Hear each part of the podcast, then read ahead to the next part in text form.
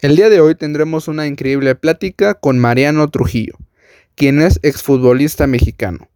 Él nos contará de cómo fueron sus inicios en el mundo deportivo con el club Pumas, además de contarnos su increíble y muy larga trayectoria dentro del fútbol mexicano y estadounidense, de cómo fue campeón con Santos en el 2001, su experiencia en Chivas USA, en fin, un crack dentro y fuera de la cancha.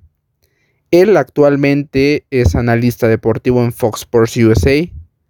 Total, chequen esta increíble plática y verán el personaje y la gran calidad de persona que es Mariano Trujillo. Disfrútenlo. Hola amigos, ¿cómo están? Espero que estén demasiado bien, disfrutando su día y todo. El día de hoy les traigo un invitado muy especial del mundo del deporte, que es Mariano Trujillo. Eh, Mariano Trujillo nos explicará un poco más a detalle toda su trayectoria dentro y fuera del fútbol. Eh, él inició en Pumas, allá lejano en 1997, y terminó su carrera futbolística en el 2013 con Jaguares. Eh, se ha desempeñado además como, como analista en Fox Sports USA bueno, tiene una trayectoria muy, muy importante. Quisiera que él nos, nos platicara un poco más. Eh, buenas tardes, Mariano. ¿Cómo estás? ¿Qué tal, Francisco? Muy bien. Eh, gracias a Dios, muy bien. Y bueno, contento de poder estar acá contigo compartiendo un poquito de, mi historia y de, bueno, lo que nos vaya llevando a la plática. Perfecto, perfecto. Sí, digo, eh, primero que nada agradecerte, Mariano, el poder haber aceptado este espacio se sabe que, tu agenda pues sí está un poco llena, está el tema ahorita del Super Bowl, de todo, todo lo que tiene que, ver con el deporte, entonces de primera agradecerte este espacio que estás teniendo con nosotros. Y ya digo, como iniciando el, podcast, quisiera que nos introdujeras un poco más cómo se define Mariano Trujillo, eh, toda su experiencia en el fútbol. Digo, ya la iremos desarrollando un poco o a lo largo del, podcast, pero sí, Mariano, ¿cómo, ¿cómo, te defines como persona y qué ha hecho el fútbol en, tu vida? Eh, qué, pregunta tan complicada el no definirte como persona, porque digo, seguramente mucha gente tiene otra percepción de lo que tú eres, dependiendo eh, la eh, comunicación o relación que tengan contigo, pero eh, yo me veo o me siento como una persona común y corriente, eh, con defectos, con errores, con, sueños, con aspiraciones, con, miedos, con frustraciones, padre, hijo, no tengo hermanos, amigo, pero la verdad es que no, no me veo,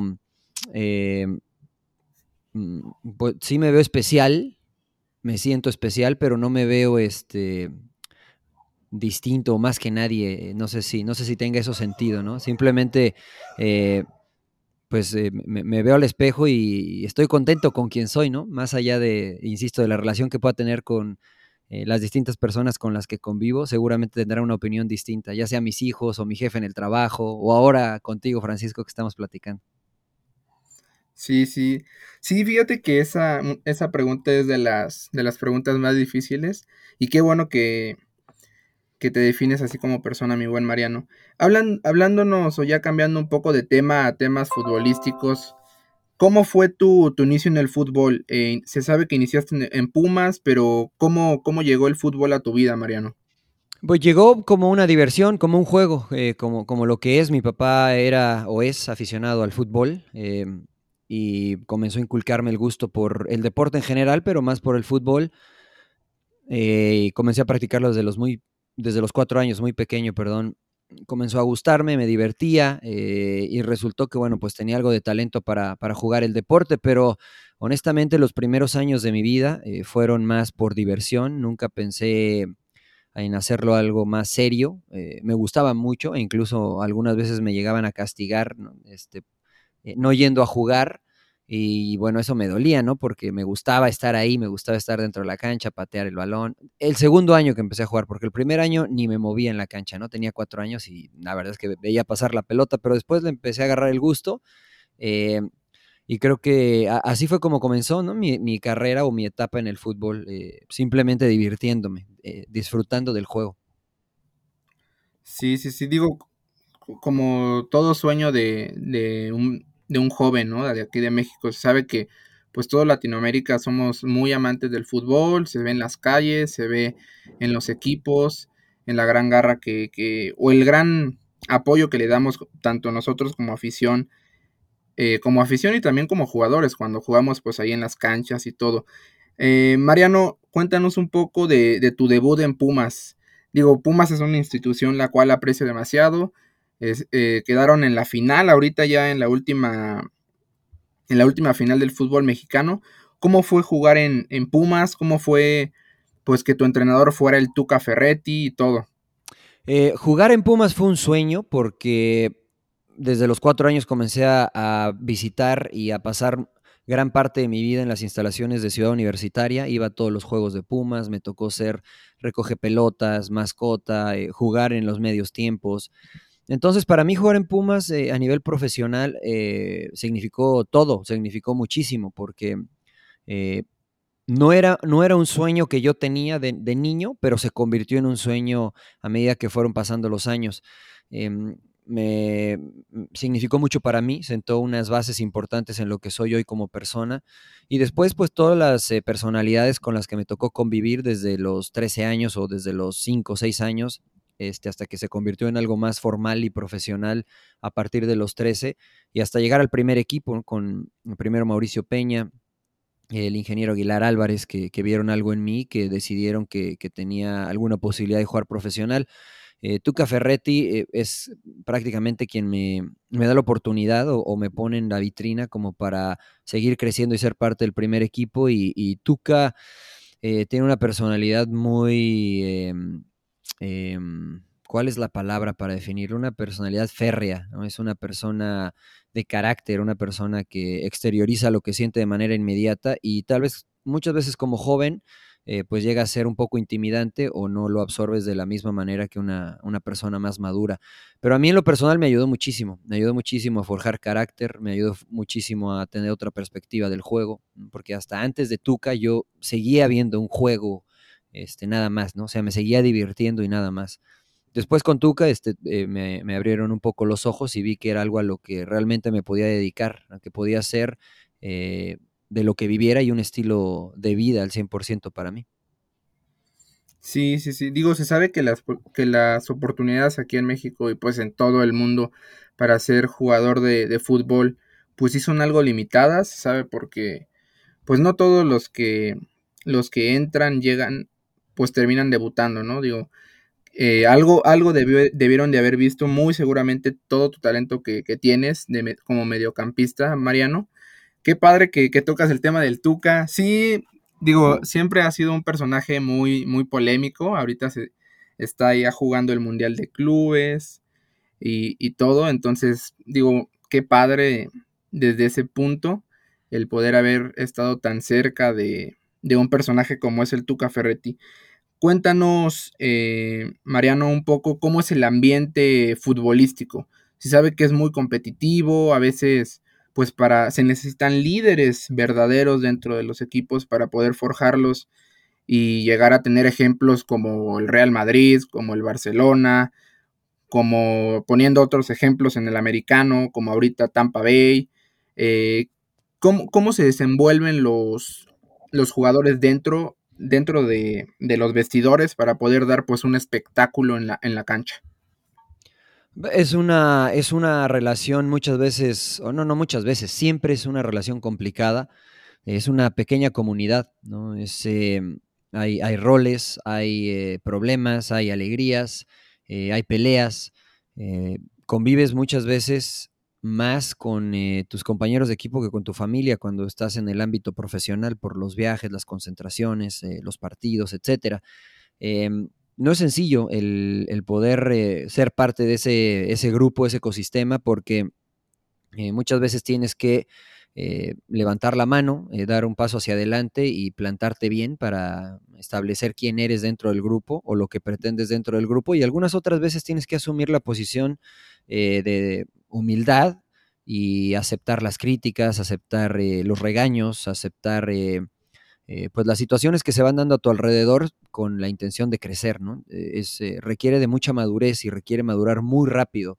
sin importar la edad, para ser parte de un equipo exitoso, de un equipo que, realmente busca trascender. Eh, mencionabas tú lo de Tampa Bay, ¿no? Y creo que es, es, uno de los ejemplos importantes. Necesitaban un líder, alguien que, tal vez marcar el camino.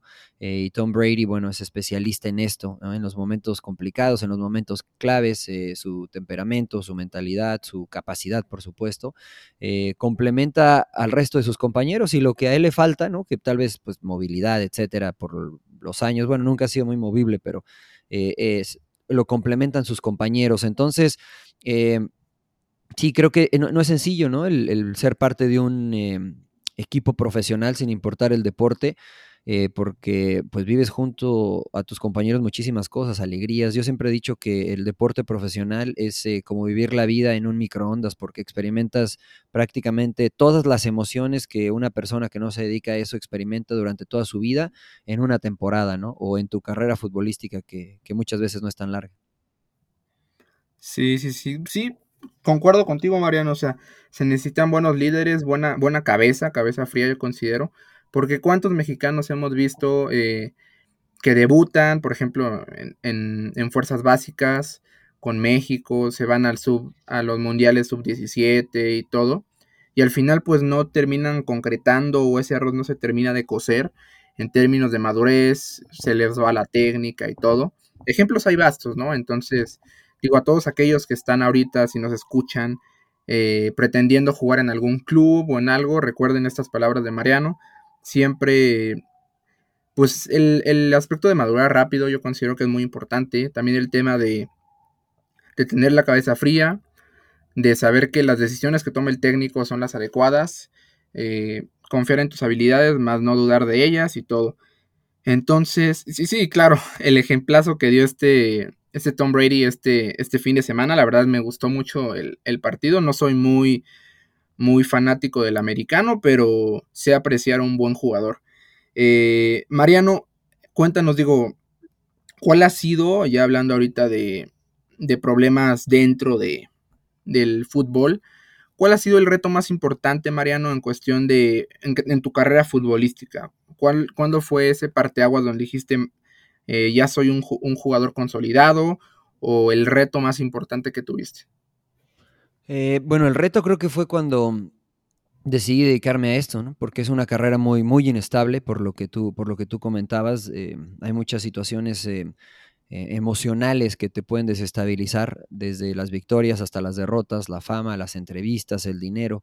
Em, hay muchas cosas alrededor de, de, un futbolista profesional o de un atleta profesional que pueden significar em, eh, un, problema en la vida del ser humano y, yo creo que ese, ese, fue el reto más grande que yo pude enfrentar como futbolista profesional. Tuve la, bendición de jugar 18 años, eh, debuté en una situación complicada para Pumas, en una mala racha, en el año del, fue 96 si no me equivoco, contra Toluca en CU y, y la verdad es que a partir de ahí fue un proceso muy complicado, ¿no? El primero, este, encontrar tu, tu lugar en el grupo, establecerte, cuál es tu rol, el mostrar tu personalidad, etcétera. Y una vez que, pues de cierta forma puedes decir que llegaste a, conseguir algunas metas, eh, pues comienzan a llegar los halagos, los amigos, eh, las situaciones que no esperabas, el dinero, los patrocinios. Toda esta situación es muy complicada de manejar si no tienes eh, valores, cimientos firmes, una familia que te apoye. Em, y que te entienda sobre todo, es, es, muy complicado. Entonces, más allá de lo que pude vivir dentro de la cancha, derrotas, victorias, etcétera. Creo que eso, todo eso que es el contexto del fútbol, del atleta profesional, es lo más difícil de manejar y, yo fui muy afortunado y bendecido de contar con una familia sólida, estable, que apoyaron siempre mis decisiones, que me corregían, que me bajaban del, tabiquito este, cuando era necesario, eh, una esposa que me apoyó siempre. Entonces, la verdad es que en ese sentido fui, fui muy, muy bendecido o soy muy bendecido porque considero que es lo, más complicado, ¿no? Y como tú mencionabas, hay casos que, se, ven y que se, son, son vastos en, el sentido de jugadores con muchísima calidad que experimentan el éxito muy rápido y después pues pierden el rumbo.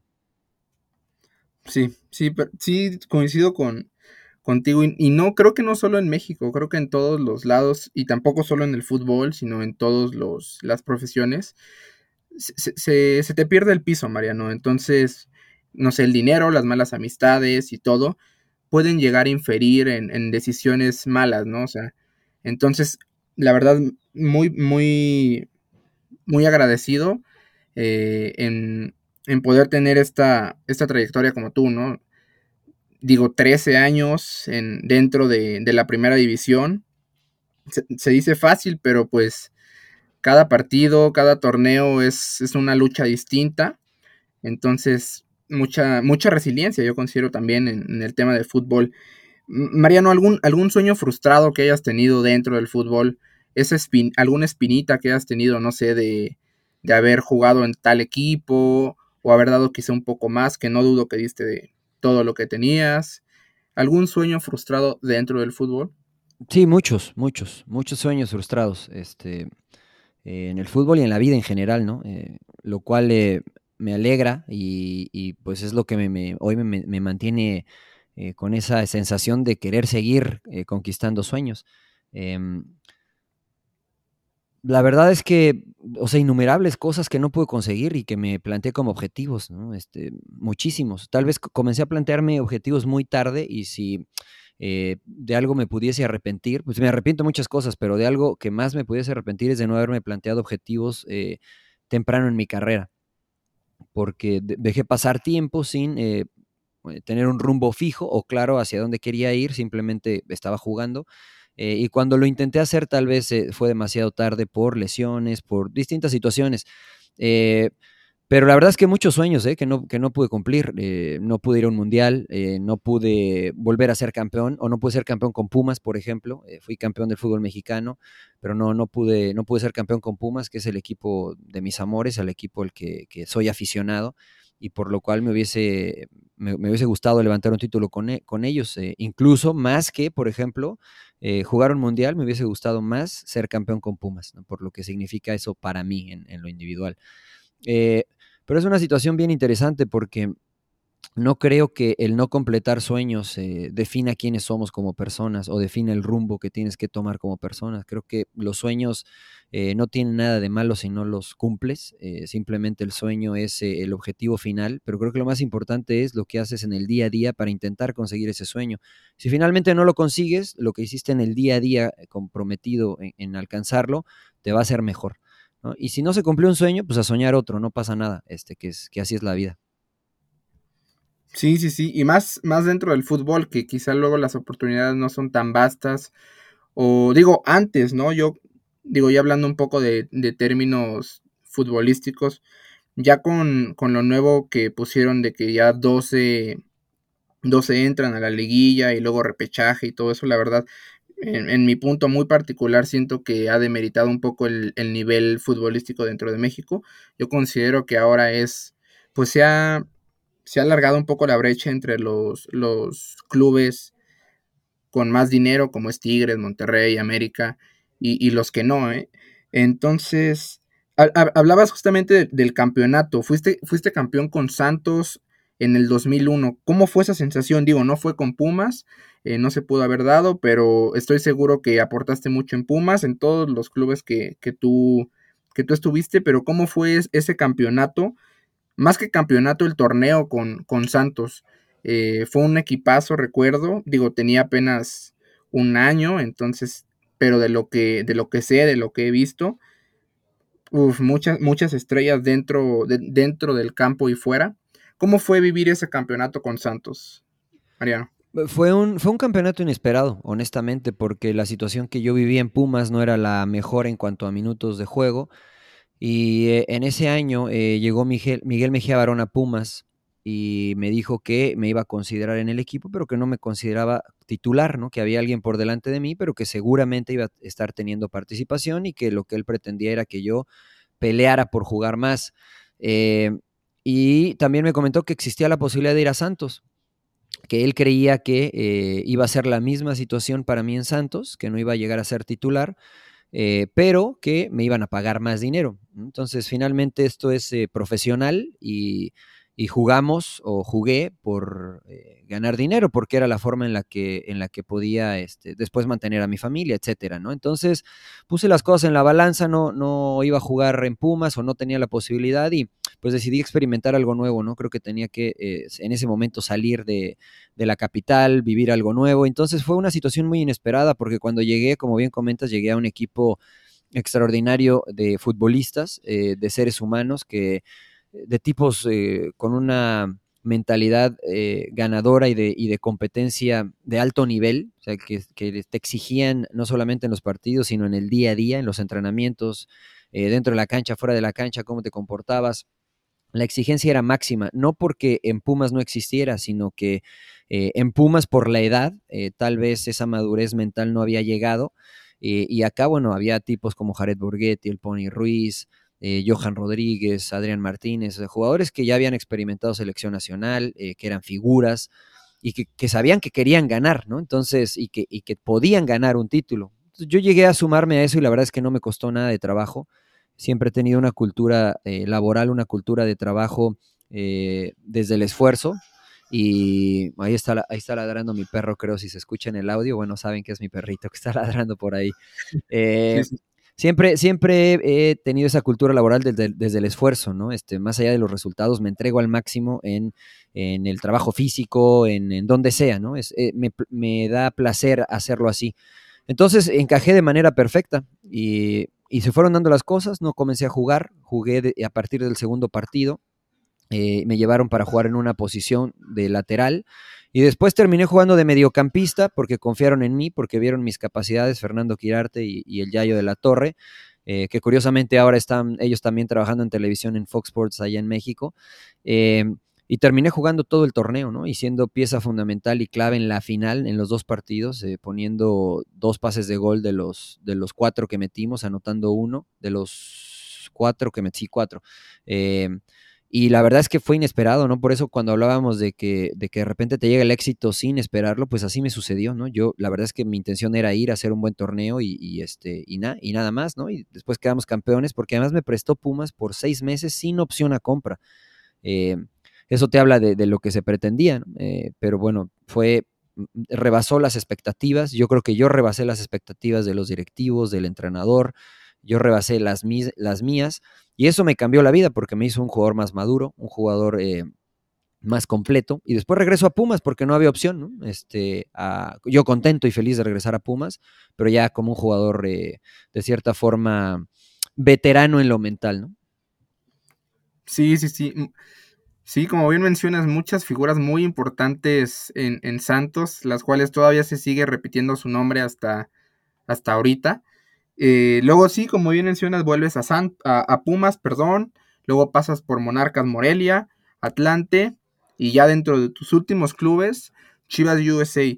Eh, quisiera, Mariano, que nos digas cómo sí cambia mucho el ambiente futbolístico extra cancha, dentro o fuera, eh, hablando del o comparando la liga mexicana con la estadounidense. Se sabe que pues ya recientemente le han, le han invertido millones de dólares para que sea muy reconocida en América, pero en esos años ya lejanos, 2009, 2011, eh, ¿cómo estaba el ambiente allá en, o la competitividad allá en, Estados Unidos tocando el tema de Chivas USA?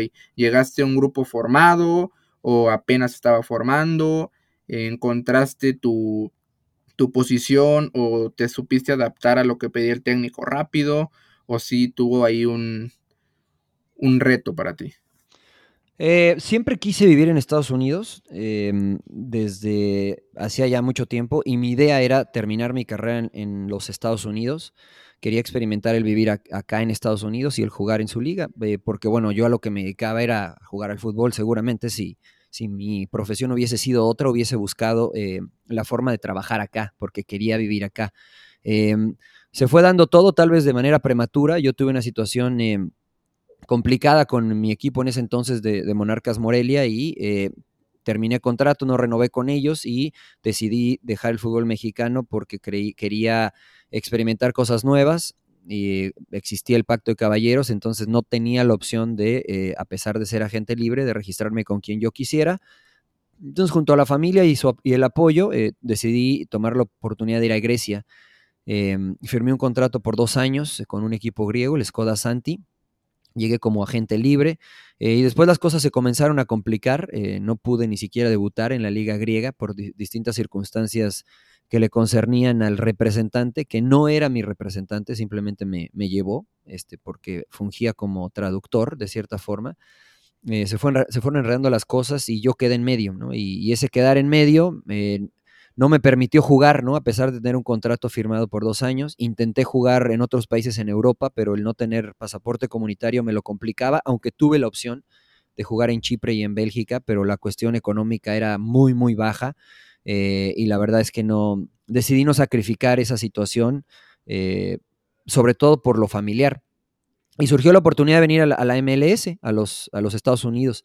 Em, y no lo pensé, ¿no? ¿no? lo pensé, era algo que, quería hacer. Y cuando llegué, pues me encontré una liga ordenada, una liga muy competitiva desde lo físico, una liga no tan técnica, eh, obviamente otro idioma, compañeros de, distintas nacionalidades, de distintas idiosincrasias, culturas, el técnico también, eh, este, era, era, ciudadano americano, pero eh, de nacimiento eh, serbio, entonces la mentalidad era, era, muy distinta, ¿no? Y los entrenamientos y, cómo se entrenaba y había cosas que aprendí, otras cosas que pues que no me gustaron, como en cualquier lado, al igual que lo que pude experimentar en Grecia, pero no, la verdad es que no me costó nada de trabajo, me sentía cómodo, hablaba el idioma, entonces me sirvió para practicar el idioma, para mejorarlo, eh, y, no, además llegué y estaba Claudio Suárez, que estaba Eduardo Lillingston, había jugadores que, hablaba, que hablaban español, había muchos latinos. Eh, entonces, la verdad es que me sentía arropado desde el día uno.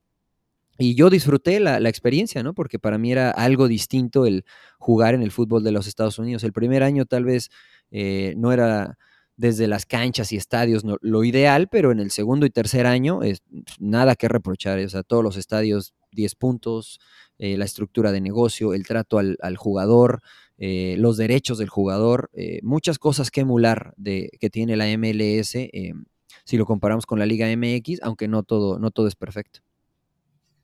Sí, sí, sí, como todo. Yo digo que, digo, considerando el trato que, que, tuviste fue muy, muy fructífero, yo considero, digo, como tú mencionas, había muchos latinos por allá, eh, y todo. Entonces, la verdad que qué padre que hayas tenido esa experiencia. Digo, ahorita ya, ya radicas allá en Estados Unidos, pudiste lograr ese sueño, por así decirlo, de, pues de vivir allá y ahorita estás trabajando en Fox Sports USA y todo.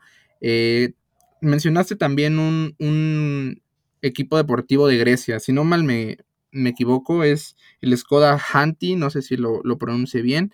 Eh, ¿Cómo fue ese, esa decisión que tomaste? Porque pues tenías un contrato creo que de dos años con, esa institución.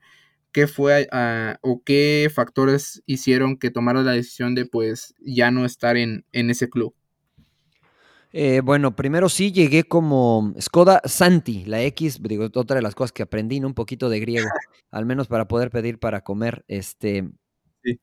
Eh, llegué como agente libre, Llegué como jugador libre y firmé por dos años. Llegué a hacer la pretemporada en Holanda. Estuvimos ahí junto al Atlético, de Madrid, el Vitesse eh, y algún otro equipo alemán, si no me equivoco, porque era frontera con, Alemania.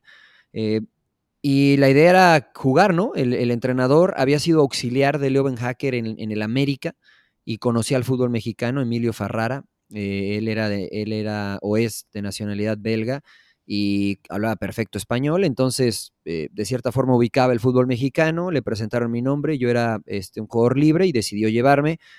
Eh, y yo llegué, dueño de mi pase, entonces yo llegué a prestarme o a prestar mis servicios sin eh, venderlos, ¿no? Con la opción de que en un año pudiese mostrar lo que yo era y entonces después, si estaban interesados, vender mi, mi, este, mis derechos como jugador y entonces, pues eh, permanecer ahí en Grecia, ¿no? Me, atrapaba la idea de aprender un idioma nuevo, de vivir una cultura nueva, este, eh, y junto a mi esposa, ¿no? Porque evidentemente ya estaba casado y llegamos a la, conclusión de que era, era bueno irnos, ¿no? No lo esperaba, también fue de la nada. Mi opción era cuando decidí ya no jugar en el fútbol mexicano por las distintas situaciones que se presentaron, eh, era venir a la MLS porque ya había tenido un ofrecimiento anteriormente de la MLS, pero no lo tomé. Eh, pero surgió esto de Grecia y así tal, ¿eh? como te lo platico, le llamé a mi esposa y le dije, oye, está esto en Grecia, nos vamos. Yo pensé que ella me iba a decir que no y me dijo, vámonos. Tenía, teníamos un hijo en ese momento y, pues me fui. O sea, dije, ok, firmé el contrato, me lo mandaron por fax, llegué allá em, y todo era miel sobre hojuelas hasta que, faltando, no sé, cuatro días para que comenzara la liga, eh, no me registraron como jugador en, la liga, aunque tenía el contrato, te digo.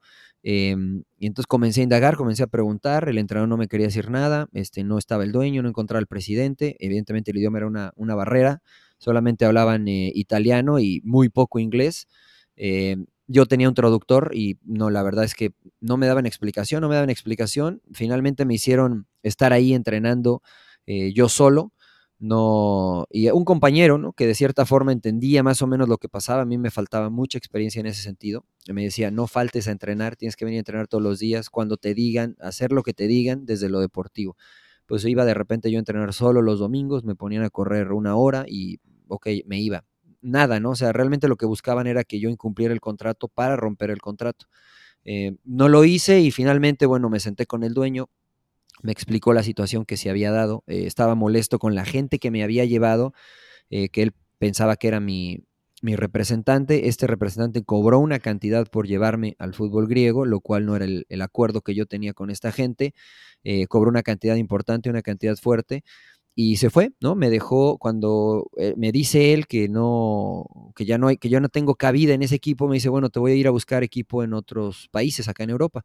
Bueno, se fue y nunca me regresó, me dejó allá, eh, evidentemente, y recibí el apoyo de, muchos jugadores eh, sudamericanos que había allá, argentinos, chilenos, me trataron muy bien, me arroparon. hablé con el dueño, llegamos a un arreglo para terminar el contrato, porque yo quería jugar, todavía le dije que, pues que me prestara otro equipo, y que el, terminando ese torneo yo quería regresar ahí a Skoda para, pues para jugar, ¿no? Para demostrar que podía jugar ahí, que quería jugar ahí. Eh, pero no, habían registrado un croata que tampoco contaba como comunitario, entonces me dijo, mira, este, lleguemos a un arreglo, te doy tu pase. Él fue el que me consiguió eh, la posibilidad de jugar en Bélgica y en Chipre, eh, hablando con los presidentes de los otros equipos. No, decidí no tomarla por la cuestión económica. Y lo que más me convenía en ese momento era terminar el contrato, este, recibir eh, el, dinero que me tocaba por la terminación del contrato eh, e intentar buscar algún equipo en alguna otra parte del mundo. Y la única opción era, era la MLS. Entonces, a resumidas cuentas, fue algo de lo, de lo que pasó allá a Grecia y por lo cual terminé jugando acá en, Estados Unidos. Sí, digo, pero digo, por unas cosas pasan otras. Yo considero que el, tema ya haya, sido como haya sido, eh, pues fue fructífero, fructífero para ti, Mariano. Aprendiste mucho de la cultura de allá de Grecia. Mencionas eh, pues mucha, mucha multiculturalidad allá. Entonces te llevaste un, gran aprendizaje, aunque no pudiste pues concretar el tema futbolístico allá. Llegas acá a Estados Unidos, ya comentas eh, muy resumidamente y muy de manera muy concreta el tema, cómo fue tu experiencia allá en Estados Unidos. Eh, quisiera preguntarte, digo, todo, todo futbolista profesional o no tiene, tiene grandes sueños, ¿no? Eh, de jugar con grandes futbolistas eh, también. ¿Contra qué futbolista, Mariano, te hubiera gustado jugar? Digo, tanto en el equipo contrario como, como en tu equipo per se. O sea, digo, hablando ya de en la actualidad, ¿no? Llámese Ronaldo, llámese Messi si esos Messi o Ronaldo hubieran estado en, el, en la época que tú jugaste, ¿contra quién te hubiera gustado jugar? ¿Jugador o también equipo? Eh, contra los grandes, ¿no? Siempre viste jugar con Real Madrid, Barcelona, en ese momento Arsenal era un, equipazo. Eh, tuve la fortuna de jugar contra Michael Owen, Thierry Henry, eh, Trezeguet, em, eh, Silvestre, que después jugó también en Manchester United. Mm, pues me hubiese gustado jugar contra ellos, ¿no? Contra esos equipos grandes. Eh, uno como futbolista, y tal vez en ese momento no lo veía yo tan así, hoy lo veo, me hubiese gustado, pero en ese momento, en el momento en el que yo estaba jugando, eh, créeme que la verdad es que no me pasaba mucho por la cabeza, ¿eh? No, no era yo tan, o tal vez hoy soy un poquito más, no era yo tan admirador, si se puede utilizar esa palabra, o no me, no me asombraba mucho eh, el fútbol europeo y no de manera eh, despectiva o siendo un poco arrogante, sino que A mí me gustaba mucho el básquetbol y si ahora que me preguntas esto, yo hubiera hecho, a mí me hubiera gustado conocer a Michael Jordan y jugar con Michael Jordan una cascarita de básquetbol que jugar, por ejemplo, con eh, en contra del Barcelona en ese momento. Eh, siempre me gustó mucho el básquetbol y siempre los ejemplos que yo tomaba de atletas para aplicarlo al fútbol soccer eh, eran basquetbolistas, ¿no? En concreto, bueno, el, que más seguí y leí y, y, traté de aprender de era Michael Jordan.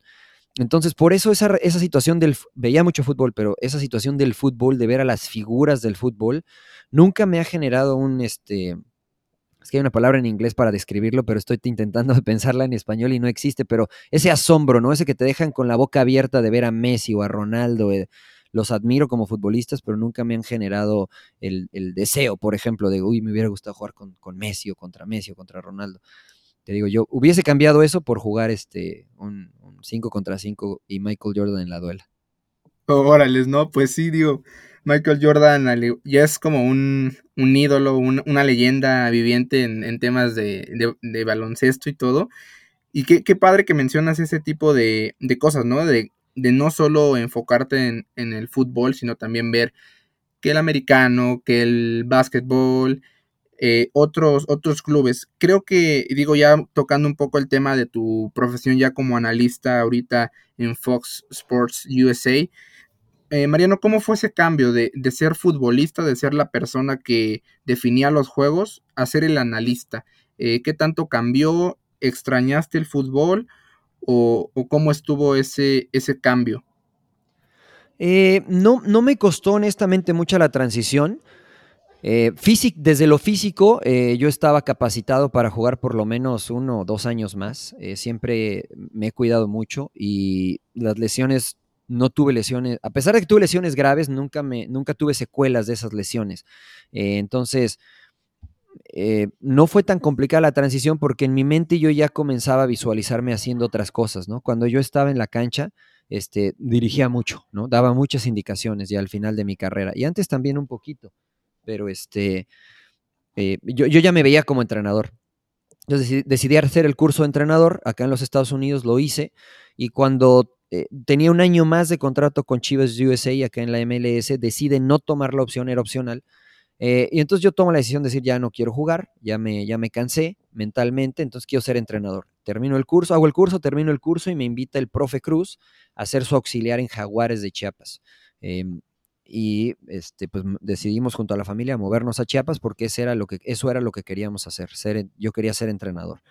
Eh, después de dos o tres semanas eh, de llegar allá, de en la pretemporada, el profe Cruz, nos faltaban jugadores porque estaban lesionados, entonces yo tenía nada de haberme retirado, cuatro meses, ¿no? Entonces el profe Cruz me dice, pues métete a completar los entrenamientos, me meto, me ve, y era un plantel muy reducido. Entonces me dijo, te voy a registrar como jugador. Y, yo la verdad es que no, no quería. Este, ya no quería, ya no quería eh, pasar por las pretemporadas, ya no quería pasar por el tener que dormirme temprano, por ejemplo, el tener que comer bien, cuidar lo que, eh, lo que comía, ya no quería, ¿no? Lo hice por, por, mucho tiempo en mi vida, desde los 14 años hasta los 36 que llegué a Chiapas, 35 que llegué a Chiapas, lo había hecho y, y ya estaba cansado de, de, esa rutina y de esa situación, ¿no? 18 eh, años como jugador profesional y hacer lo mismo y lo mismo y lo mismo, este, ya estaba cansado, ¿no?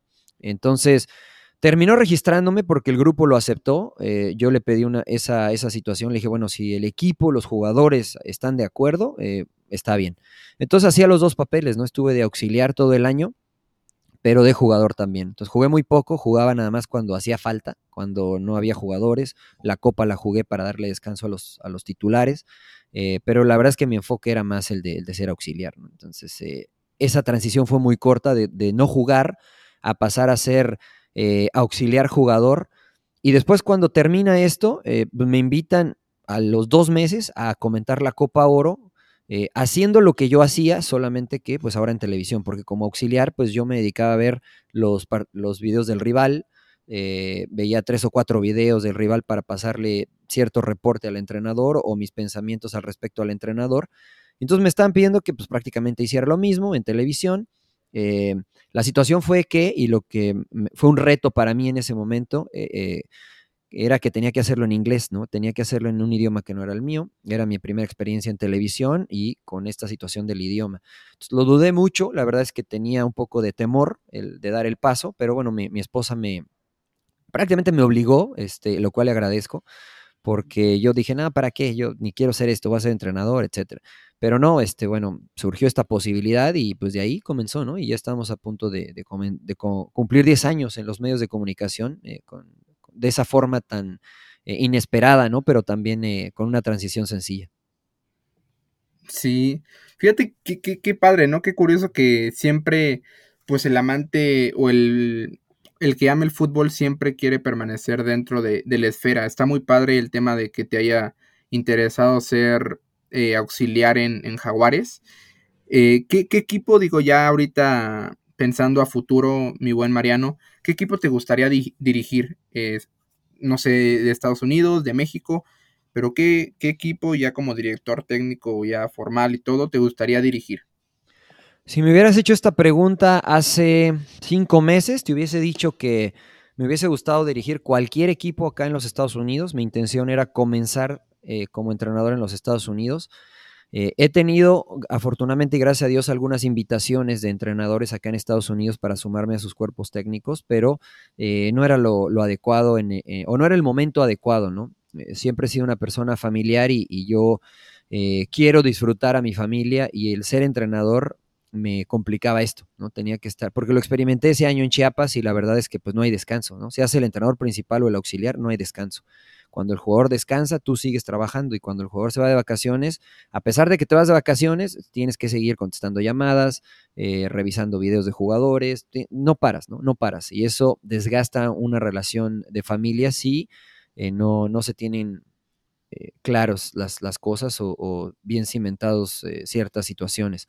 Entonces decidí no hacerlo porque yo quería convivir con mis hijos, crecer, cre verlos crecer, eh, y la televisión me otorgaba esa posibilidad, a pesar de que también se viaja mucho. Eh, pero decidí ya no, no dirigir, eh, y hace cuatro o cinco meses mi vida tomó otro rumbo. Eh, aunque detrás de mi cabeza quería seguir dirigiendo, decía, bueno, cuando mis hijos vayan a la universidad, no le falta mucho al mayor, este, entonces tendré más tiempo y me enfocaré en si me dan la oportunidad, si alguien me vuelve a invitar, sumarme a su cuerpo técnico y entonces poder pensar en ser entrenador.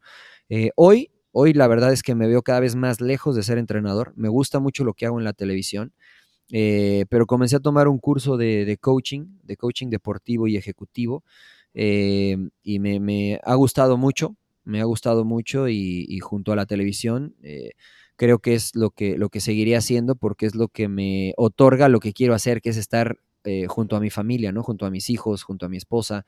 Eh, el, entrenador, el, ser entrenador me alejaría de, de eso totalmente y, y, por ahora este, pues he decidido no, no seguir caminando ese, ese camino de, de, ser entrenador. Sí, sí, sí. Digo, Tuca Ferretti, si estás escuchando este, este podcast, aquí está Mariano, por si quieres un auxiliar, créeme que es es muy bueno. Eh, ¿qué te iba a decir? No, no, no. Por ahora no, por ahora no. Estamos bien acá en Estados Unidos. Gracias. Hablando ya de temas de análisis de fútbol, mi buen Mariano, eh, quisiera hacerte la pregunta, ¿no? Quizá todos los medios de la de deportivos están tocando este tipo de preguntas, ¿no? ¿Cómo, ¿Cómo ves la liga mexicana, Mariano? No sé si la sigas mucho recientemente, eh, pues por el tema de que estás allá en Estados Unidos, pero en opinión propia, ¿cómo, cómo ves el, el, nivel, la calidad y el futuro de, de la liga mexicana actual? Eh, sí, sigo, sigo la, la, liga mexicana porque afortunadamente bueno, tenemos derechos de algunos equipos, digo, tenemos la cadena Fox acá en Estados Unidos, Fox Deportes tiene derechos de equipos en México, entonces cada fin de semana me toca eh, comentar la liga mexicana, la sigo muy de cerca. Eh, a mí me parece que es una liga muy competitiva, ¿no? muy competitiva, donde hay jugadores de selección nacional de distintos países, una liga en donde eh, no sabes quién va a quedar campeón al inicio del torneo, te pueden llevar sorpresas grandes. Em, creo que se juega un fútbol muy táctico, no tan dinámico, pero sí un fútbol muy táctico y técnico.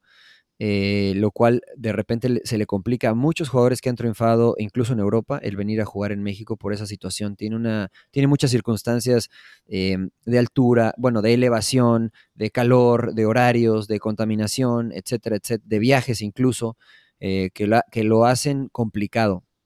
Me parece que el nivel en este torneo no ha sido el óptimo. pero la verdad es que no lo tomo como una referencia por, el, pasado reciente, ¿no? La pandemia, eh, la falta de eh, entrenamiento por estar contagiado, etcétera, ¿no? Ha habido muchos imponderantes que no han permitido, creo yo, a los entrenadores entrenar como se debe, ¿no? Y a los jugadores entrenarse como se debe. Entonces, puede ser que el nivel haya, haya venido en, eh, en descenso, pero no, no lo tomo como una referencia. Yo me, prefiero quedar con lo que vi antes de la situación de la pandemia y creo que es una, una liga que está en las primeras tres, eh, sin duda alguna, del continente. Sí, coincido contigo. Esto de la pandemia, si no mal recuerdo, ya hay como 300 eh, futbolistas de primera división que, que, se, que se han contagiado de COVID. La verdad, sí, la situación está muy, muy crítica en estos momentos. Entonces, sí coincido contigo, Mariano. sí ha estado un poco en declive, quizá la calidad de, del fútbol, pero pues el tal, el, claro ejemplo, perdón, es Tigres, ¿no? O sea, ya está en, en la final de un, de un, campeonato, de un torneo muy importante, que pues ya se va, ya se va a jugar la final contra el Bayern Múnich, entonces a ver qué pasa por ahí. Eh, hablando un poco de, eventos deportivos, ¿Qué, evento te gustaría narrar, Mariano? ya sea las Olimpiadas, un Super Bowl, un Mundial. Eh, ¿Qué evento es el que dirías, yo quisiera narrar o yo quisiera estar en el spotlight de, ese evento?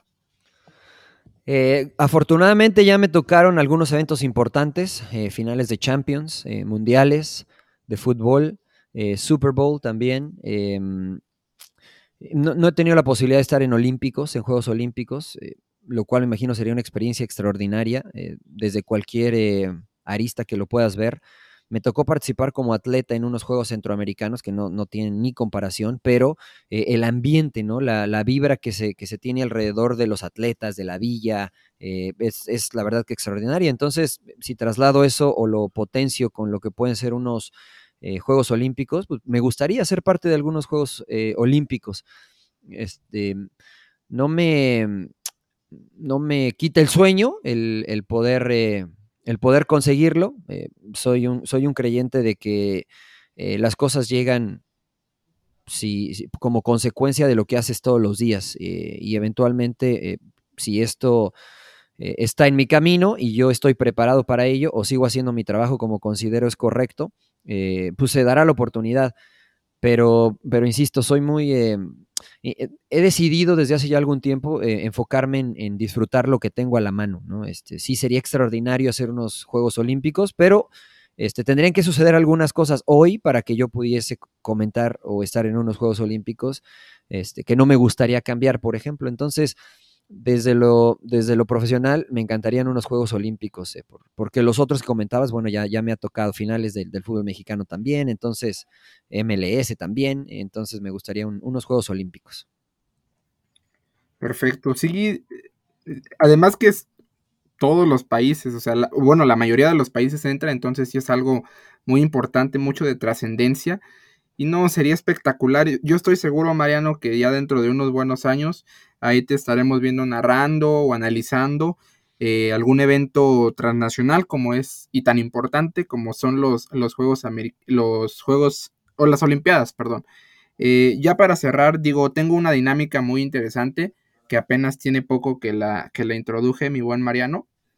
Entonces es, te voy a decir unas palabras, digo, ya con, para resumir la plática, para resumir el podcast, eh, aquí apunté unas palabras clave del podcast y me gustaría que yo al decirte esa palabra dijeras la primera palabra que se te viene a la mente. Eh, ¿Estás de acuerdo, mi buen Mariano? Sí, claro.